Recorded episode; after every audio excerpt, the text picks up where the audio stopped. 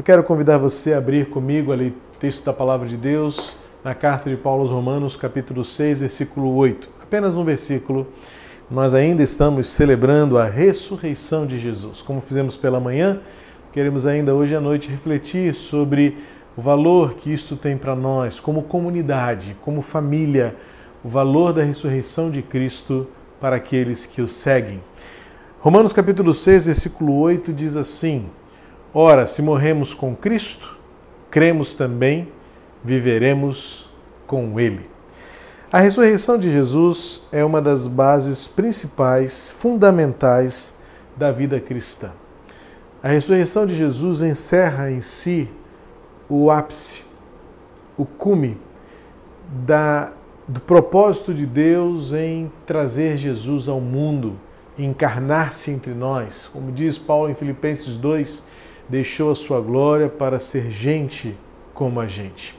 Há três momentos ápices na vida de Jesus. Há três momentos críticos na vida de Jesus: seu nascimento, sua morte e sua ressurreição. No nascimento, revela-se Deus para nós. É como é como de fato a revelação máxima do amor de Deus e do propósito dele em nos salvar. Mostrar que o governo está nos ombros do Senhor.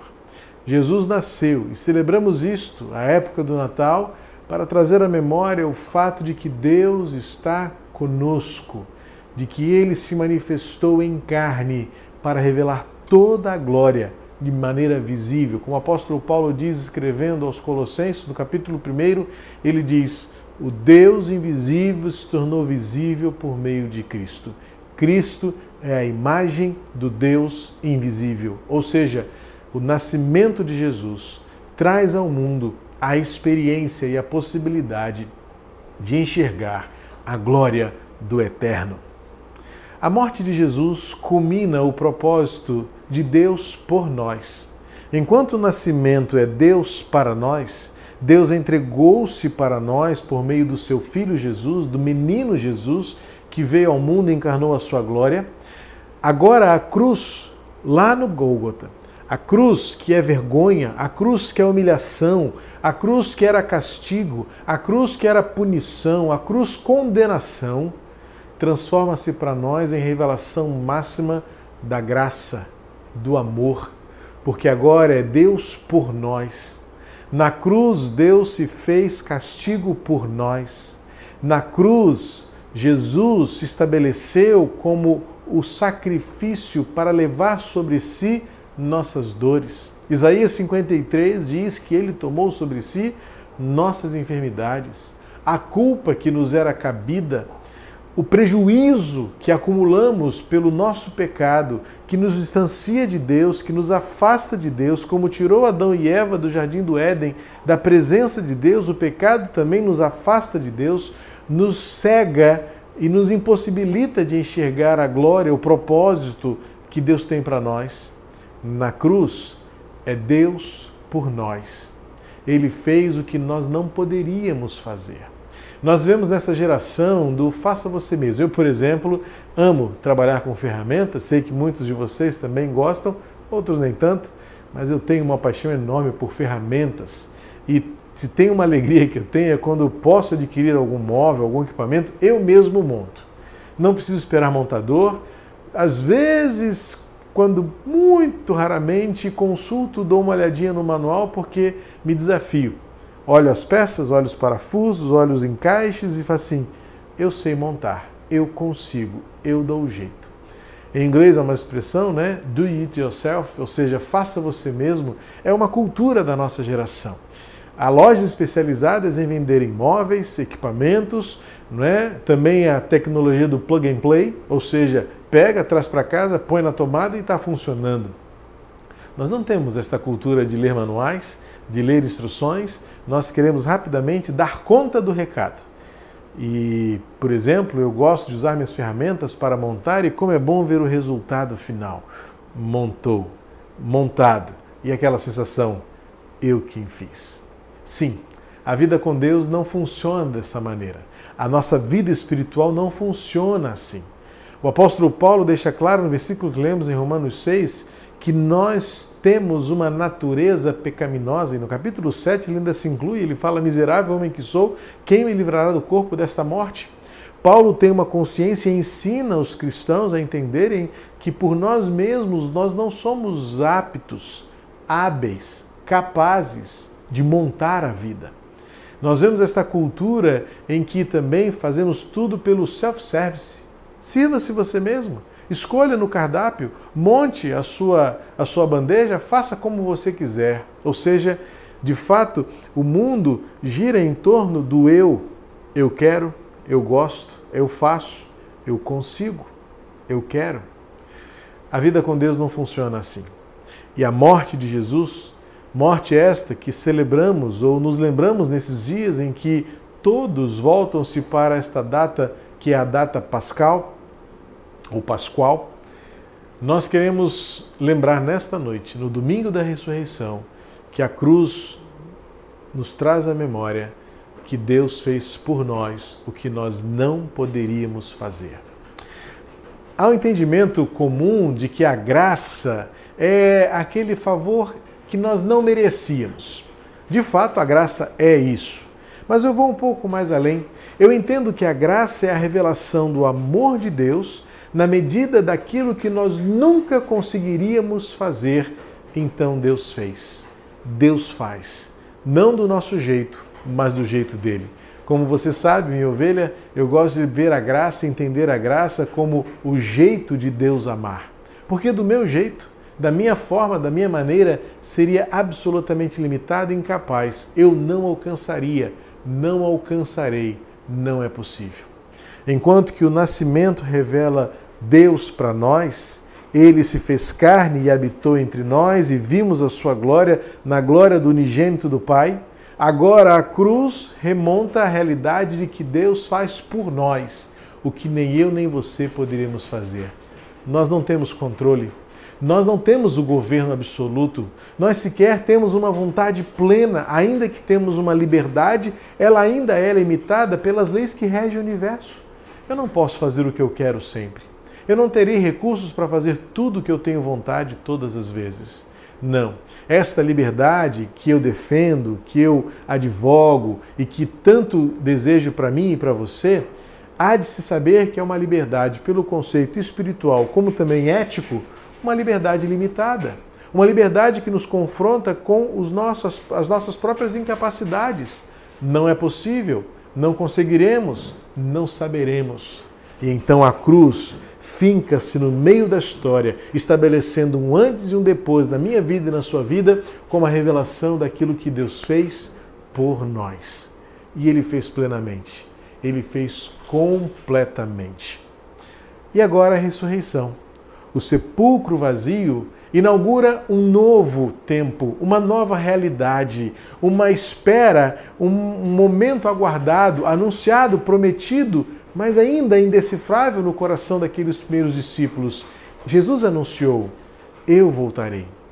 Em João capítulo 17 e João capítulo 16, Jesus prepara o coração daqueles discípulos para o fato de que ele lhes daria o Espírito agora ressurreto, em João capítulo 20, ele volta aos seus discípulos quando eles estavam escondidos e com medo. Jesus se apresenta a eles milagrosamente por entre as paredes, aparece no meio daquele recinto e diz assim: recebam o Espírito. Agora, além de Deus para nós, Deus por nós, finalmente, culmina em nós a maior de todas as realidades, Deus em nós não é mais uma realidade externa, não é nunca foi nem será uma experiência estereotipada pela imagem, pelo que se vê, mas é o preenchimento transbordante. O apóstolo Paulo diz aos Romanos: se nós morremos com Jesus, e aí entra a cruz daquilo que ele fez por nós, Paulo completa: com ele viveremos. Que maravilha saber, que bênção, que bênção imensurável saber que agora na ressurreição, no sepulcro vazio, nós temos a possibilidade de viver cheios, preenchidos, absolutamente transbordante da presença da glória de Deus. é esta glória que nos dá o senso de que fazemos parte de um propósito, de um plano, de uma meta. Deus nos quer junto dele e Deus nos quer juntos uns dos outros.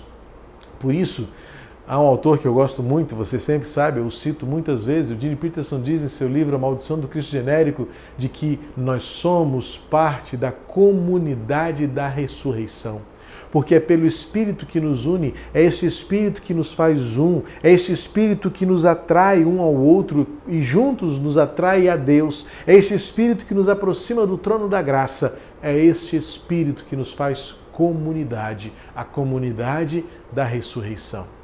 Vivemos por Cristo, vivemos com Cristo e viveremos com Ele. A ressurreição é abstrata. Para nós hoje é algo absolutamente esperançoso. Nós não vimos ninguém ressurreto. O apóstolo Pedro vai dizer isso de forma tão fabulosa na sua primeira epístola, no primeiro capítulo, quando ele diz: Alguns, sem o ver, creram, e são maiores e melhores do que aqueles que, vendo, creram. Nós não vimos ressurreto, mas nós aceitamos esta mensagem. E ao crermos nesta mensagem, soprou em nós o Espírito Santo que nos dá esta convicção, esta certeza de que a vida só faz sentido juntos e ao lado do Pai.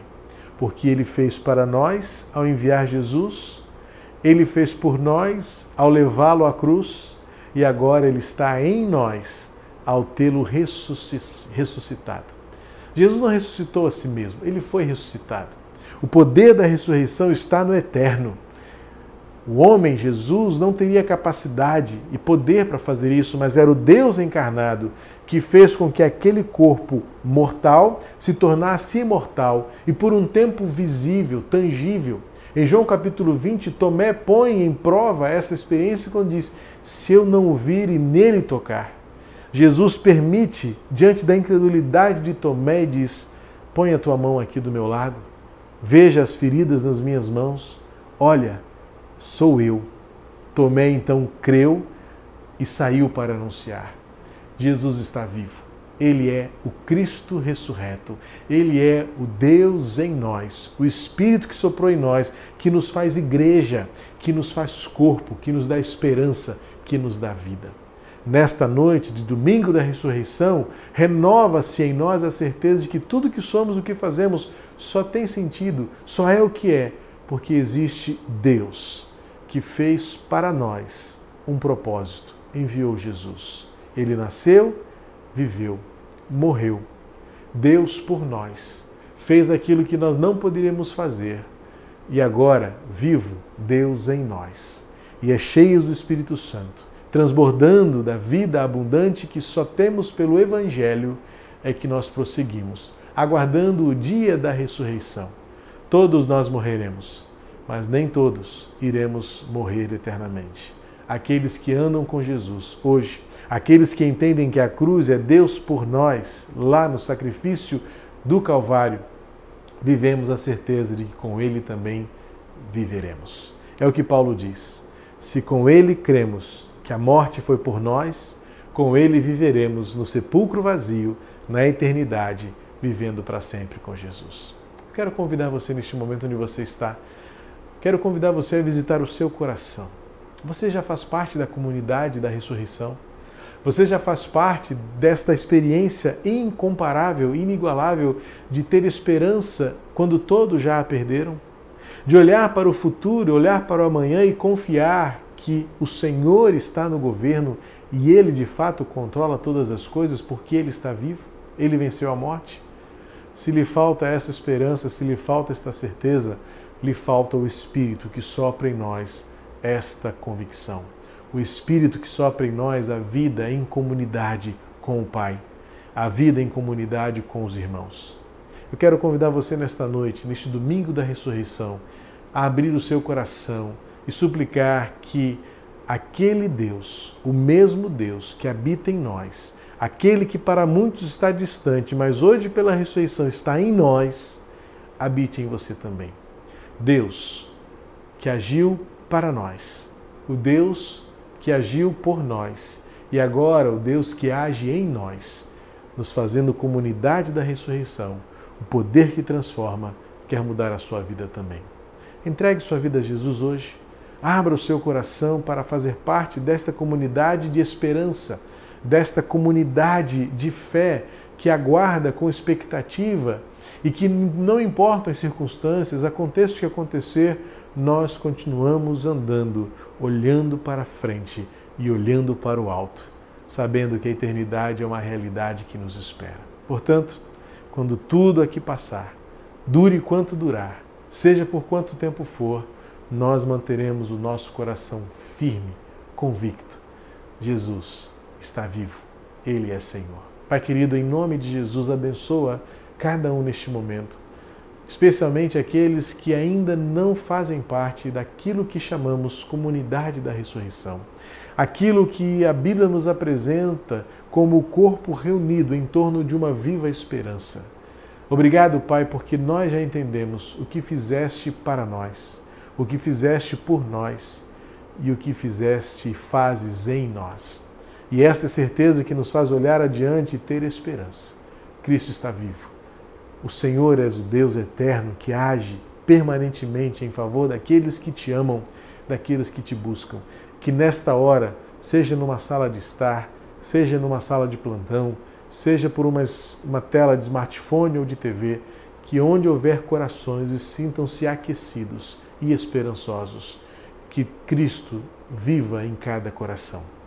Obrigado, Pai pela certeza da ressurreição que nos move e pela certeza de que, se com Cristo morremos na cruz, com Ele viveremos na eternidade por conta do sepulcro vazio.